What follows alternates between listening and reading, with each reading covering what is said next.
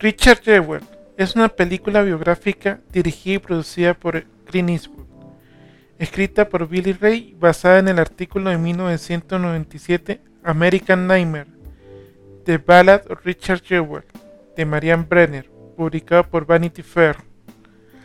La película describe el atentado terrorista durante la Olimpiada de Verano de 1996 en Atlanta, Georgia y sus consecuencias donde el guardia de seguridad Richard Gerber encontró una bomba y alertó a las autoridades para evacuar, siendo más tarde erróneamente acusado de haberlo colocado. La película es protagonizada por Paul Werther Hauser como Jewel, junto a Sam Rowell, Katie Bates, John Hahn y Olivia Wilde. Muy buena amigos. Con esta introducción que la sinopsis de la película que voy a reseñar hoy. Les doy una bienvenida. Como siempre, agradezco su tiempo al ver este video o escuchar este podcast si lo escuchan en anchor.fm. Y hoy quiero reseñar esta película de Richard Jewell. Para el momento que se está haciendo este video, la vi en HBO Max, el servicio en línea, el streaming. Y te recomiendo verla. Empecemos. Os haré una confesión. Cuando veo cine de terror o de horror lo hago más por la diversión porque muchas películas de este estilo me causan más gracia que miedo. Las películas que realmente me afectan son aquellas que retratan la realidad. Peor aún, cuando retratan hechos reales de forma precisa y sin contemplaciones. Hoy quiero ver una de esas películas que me afectó. Richard Jewell, del año 2019. En julio de 1996, durante la Olimpiada de Atlanta, hubo un atentado con bomba en una de las instalaciones deportivas. Sorprendentemente solo hubo dos víctimas fatales a pesar de ser una bomba de gran capacidad destructiva. La razón principal por la cual hubo tan pocas víctimas fatales fue por la acción de Richard Jewell, un guardia de seguridad que hacía horas extras vio un paquete extraño al lado de un banco. Alertó a sus superiores, los cuales llamaron a los escuadrones antibomba además de evacuar a los civiles del área. Lamentablemente, para Jewell, horas después de su acto de heroísmo, fue convertido en sospechoso por el FBI de haber plantado la bomba y los medios de comunicación lo hicieron ver como un asesino a sangre fría. Richard Revel era un simple guardia de seguridad asignado a un concierto que se está dando en Atlanta debido a los Juegos Olímpicos de ese año. Vio un paquete sospechoso del cual informó a sus superiores. Este paquete era una bomba. Si Jewell no hubiera visto el paquete y hubiera explotado en pleno concierto, hubiera causado la muerte de cientos de personas. Solo hubo dos muertos porque no pudieron ser evacuados.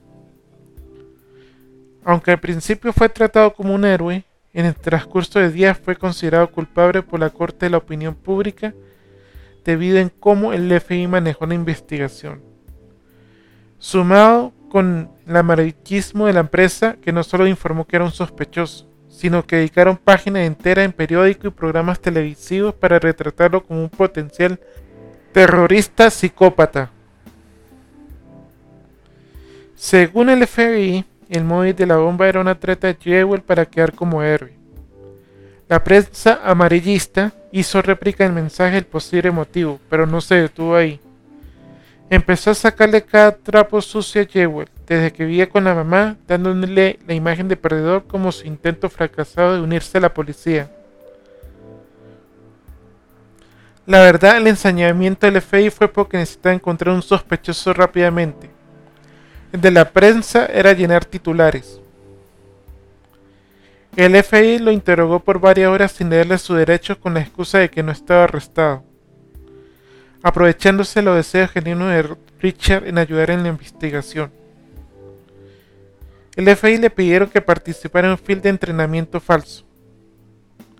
El propósito del film era el de fingir que le leían los derechos y él como sospechoso renunciara a su derecho de tener abogado. Cuando la investigación se hizo pública y se nombró a él como sospechoso, fue donde la pensadilla comenzó. El FBI le colocó vigilancia las 24 horas del día. Tenía entre 4 o 5 patrullas detrás de él todo el tiempo. A la mamá también le asignaron vigilancia.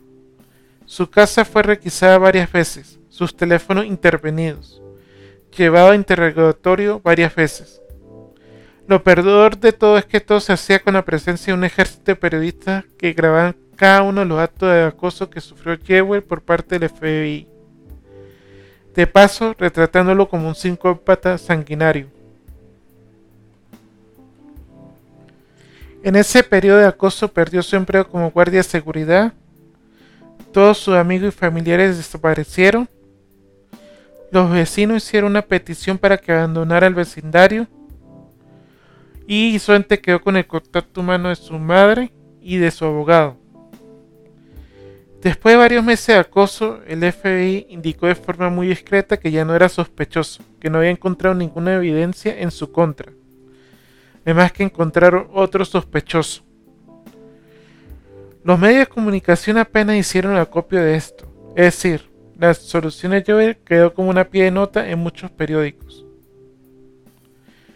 Después de su absolución, Joel dijo, en orden de cumplir con sus agendas, buscar un chivo expiatorio y, ver a quién culpar. Me eligieron a mí como acusado y arruinaron mi vida. Ahora que la verdad salió a la luz, estoy feliz. Ahora todos saben lo que yo siempre supe. Soy un hombre inocente. Tiempo después demandó a los principales medios de comunicación que arruinaron su nombre. Aunque ganó una cuantiosa cantidad de dinero, nunca pudo recuperar su vida. Nunca pudo volver a trabajar como guardia de seguridad, se tuvo que mudar varias veces, sufrió depresión, etc. Murió en el año 2003 de un ataque cardíaco. La madre de Jewel comentó que su hijo nunca recuperó su salud mental después del acoso sufrido. En el año 2005 encontraron el verdadero culpable del atentado y el cual fue enjuiciado y condenado.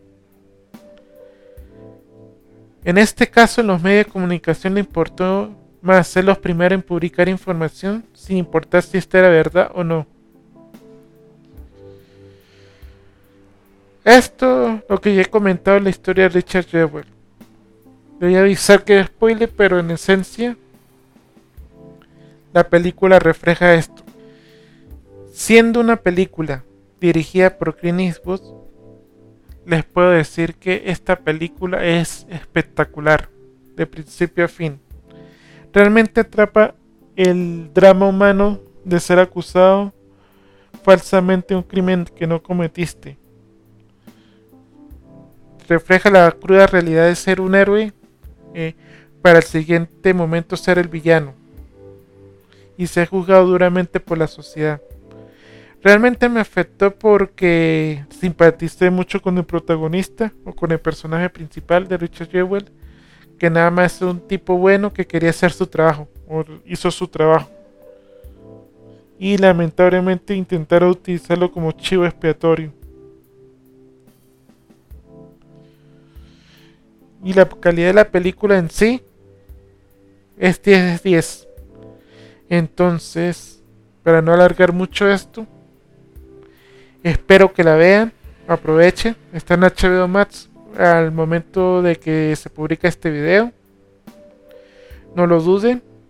Y quedo atento a sus comentarios. ¿Qué opinan de esta película y de la historia de este caso?